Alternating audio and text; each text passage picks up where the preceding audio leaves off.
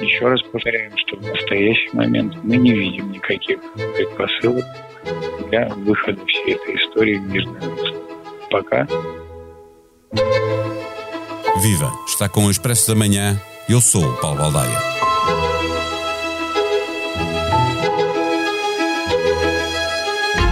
Dias antes da Rússia invadir a Ucrânia, um encontro entre Xi Jinping e Putin serviu para apresentar ao mundo uma parceria sem limites. De lá até cá, a ambiguidade de Pequim serviu os interesses de Moscovo, mas serviu igualmente para criar a ideia de que os russos precisam de chineses para não ficarem isolados.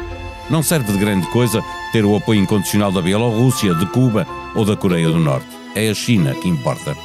Esta é uma parceria com um interesse comum: o de fazer frente ao Ocidente, aos Estados Unidos, à NATO. A paz vai ter de esperar. Ouvimos no som de abertura o porta-voz do Kremlin, Dmitry Peskov, afirmar que a operação militar, quer dizer, a guerra, vai ter de continuar. Neste episódio, conversamos com Bruno Cardoso Reis, investigador no Centro de Estudos Internacionais do ISCTE. O Expresso da Manhã tem o patrocínio do BPI. Eleito Banco do Ano em Portugal em 2022 nos prémios Bank of the Year pela revista The Banker do grupo Financial Times. Este prémio é da exclusiva responsabilidade da entidade que o atribuiu. Banco BPI SA, registado junto do Banco de Portugal sob o número 10. Viva Bruno Cardoso Reis. A resposta russa ao plano de paz chinês foi ambígua. Ora diz que não estão criadas as condições para discutir a paz, ora diz que vale a pena olhar para os pormenores do plano. Estando a responder com ambiguidade à China, isto é uma ironia ou será propositado? Bem, eu acho que pode-se interpretar nesse sentido de ser uma ironia, porque a própria China também tem aqui algumas ambiguidades, e o próprio plano também tem algumas ambiguidades, embora esteja mais enviesado para a visão, para a narrativa russa, a verdade é que também tem alguns pontos, por exemplo, a questão de uh, ser muito clara, rejeitar qualquer tipo de utilização de armamento nuclear no conflito, que, são, que não são assim boas notícias propriamente para a Rússia. É evidente que aí a mensagem tem, está direcionada para Moscou. Mas, mas eu acho que realmente aqui o mais relevante é, é que fica bastante claro que de facto a Rússia neste momento não está disponível para negociações de paz, nem sequer para negociações de paz com o mediador à partida mais amigável, que é possível imaginar, a partir de um plano de paz que é, lá está, relativamente enviesado a favor da Rússia, mesmo assim a Rússia de facto não está interessada.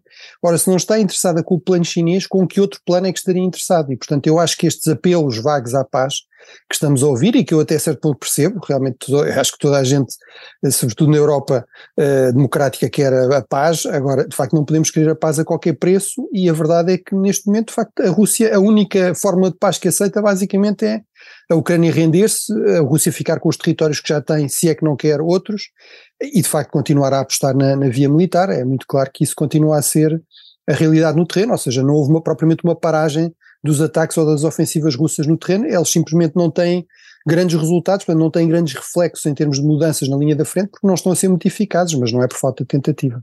Eh, estava a referir uh, uh, o, o, facto do plano de paz chinês uh, falar de, de, que é preciso evitar a todo custo um conflito nuclear.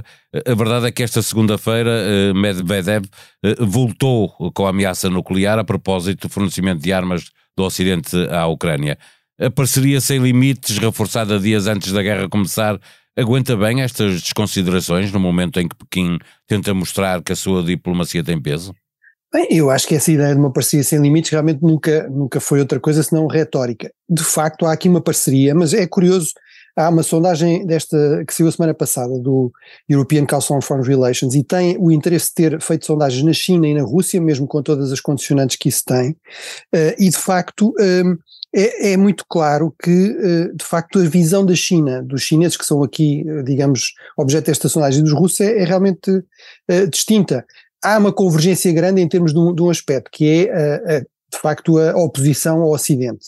É a, a, resistência a esta ideia de que o Ocidente é que pode ditar aqui as regras, as normas, os comportamentos, ao peso dos Estados Unidos na política global. Isso é um interesse bastante convergente e reflete-se nesta ideia, por exemplo, de que o grande problema aqui é a questão da NATO. É? Obviamente a China tem interesse em, também nessa narrativa, na medida em que isso é uma forma de condicionar a ação dos Estados Unidos e dos seus aliados na vizinhança próxima da China, por exemplo, em torno de Taiwan, do Japão, de, das Filipinas, etc. Agora, há de facto muitos aspectos em que os interesses não são exatamente convergentes. Eu aí não valorizaria muito a retórica de Medvedev, acho que ela é uma figura neste momento completamente secundarizada e que no fundo foi um pouco aqui apanhada em contrapé pela história, era visto e vendia-se um pouco como uma face mais moderada, mais pró-ocidental da Rússia, isso de repente passou a ser uma posição bastante perigosa e periclitante, perdeu a posição inclusive de primeiro-ministro e de possível herdeiro de Putin, depois de ter sido presidente, agora é um mero uh, número dois do Conselho de Segurança Nacional, e de facto eu acho que ele basicamente reconverteu-se aqui num propagandista anti-ocidental, e é nesses termos que eu encaro este tipo de declarações, um pouco para tentar assustar a opinião pública ocidental, alguma demonstração de poder para a opinião pública russa. Acho que a China não o encarará com muita seriedade. Eh, agora, a questão aqui realmente é que o que é mais sério é realmente os limites dessa parceria, ou seja, basicamente são os interesses nacionais chineses. E a China, de facto, não mostrou ainda, está disposta a sacrificar os interesses económicos muito significativos que ainda tem no Ocidente, que são várias vezes maiores do que as que tem no mercado russo, e sobretudo. E do que a Europa tem a, com a Rússia também, não é?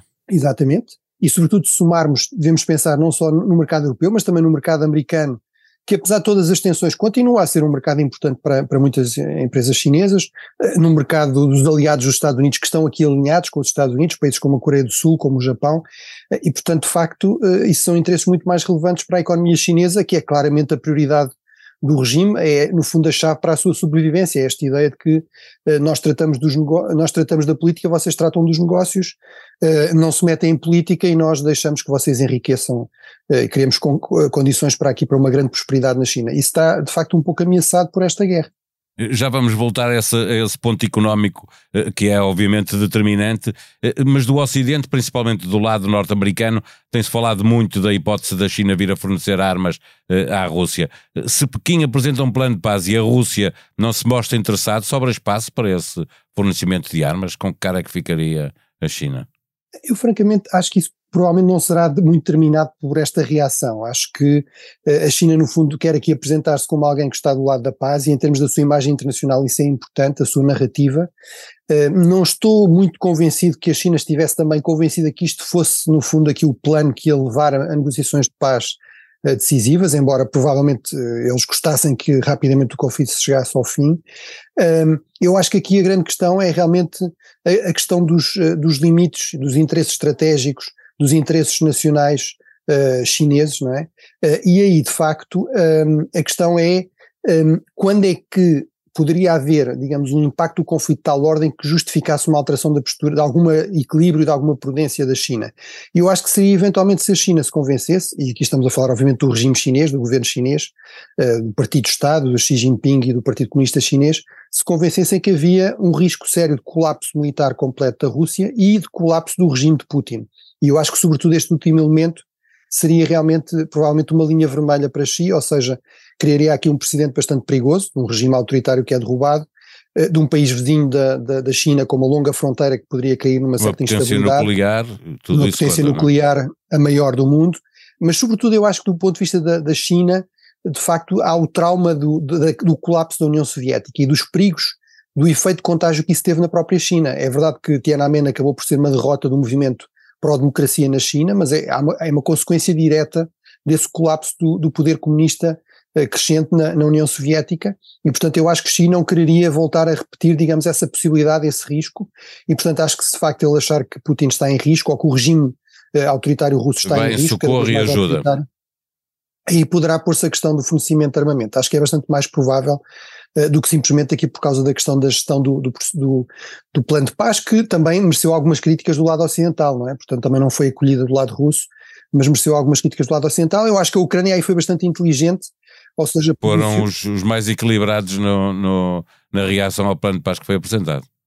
Exatamente, quer dizer, posicionou-se no sentido de uh, procurar aqui criar pontos com a China, eh, Zelensky uh, disponibilizou-se logo para conversar com o presidente chinês, algo que ainda não, não fez, ainda não aconteceu, uh, no fundo para encontrar aqui uma certa uh, via da maior aproximação e tentar criar alguma distância entre, entre a Rússia e a China e, e no fundo pegando nos aspectos do plano que mais lhe convinham, que eram mais convenientes do ponto de vista dos interesses da Ucrânia e ignorando os outros e sobretudo recordando que a própria Ucrânia também tem um plano de paz e eu acho que isso também foi estrategicamente muito inteligente da parte de Zelensky, não aparecer como aquele que dizia que não há paz porque não se queria encontrar com Putin, mas é, é apresentar um plano com condições que várias delas sabemos que são inaceitáveis para a Rússia, por exemplo, a questão da retirada das tropas russas e, no fundo, a, a devolução à Ucrânia de todo o território, entretanto, ocupado pela Rússia.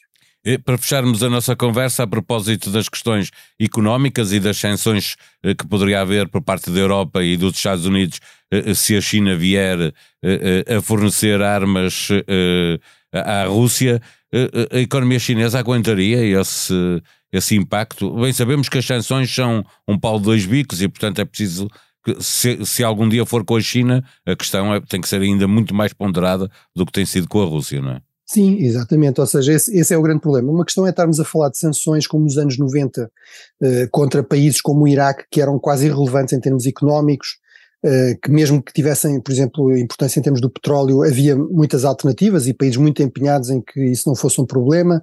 Uh, outra coisa é estarmos a falar de economias com a dimensão da Rússia, que, que apesar de tudo já é a décima primeira ou décima segunda a nível global e sobretudo muito importante em, em certos mercados-chave, e outra coisa, obviamente, é estarmos a falar da China, que neste momento basicamente está quase empatada com os Estados Unidos como a primeira economia mundial. E, e na pandemia viu-se que, eh, como não, eh, não vinham os parafusos e não vinham as peças, não havia carros para fazer, não havia.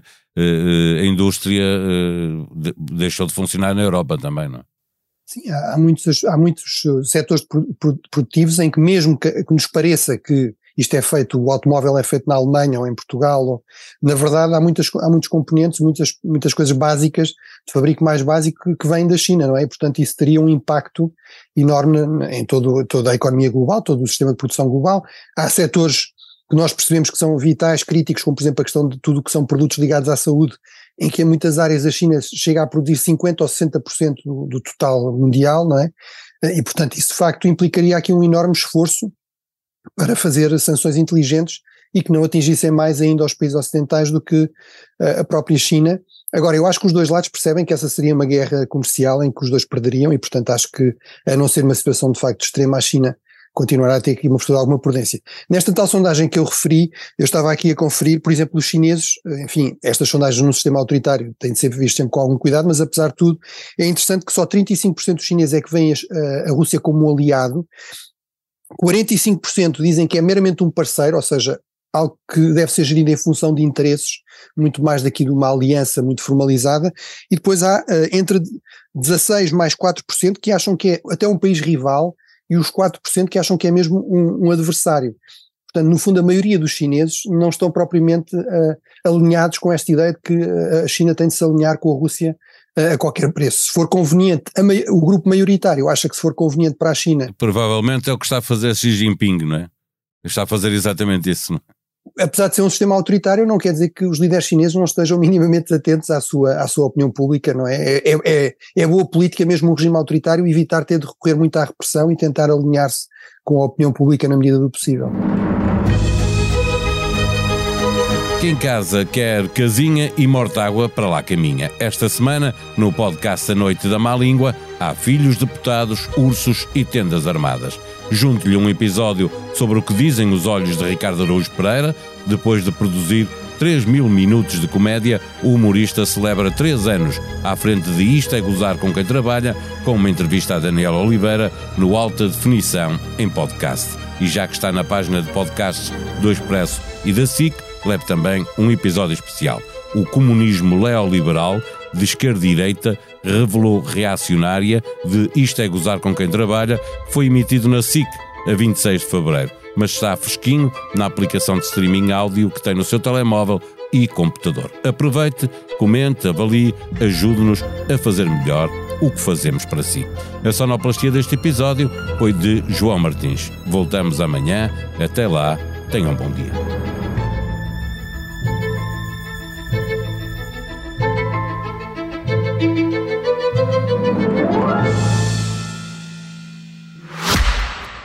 Expresso da Manhã tem o patrocínio do BPI. Eleito Banco do Ano em Portugal em 2022 nos prémios Bank of the Year pela revista The Banker do grupo Financial Times. Este prémio é da exclusiva responsabilidade da entidade que o atribuiu. Banco BPI SA, registado junto do Banco de Portugal sob o número 10.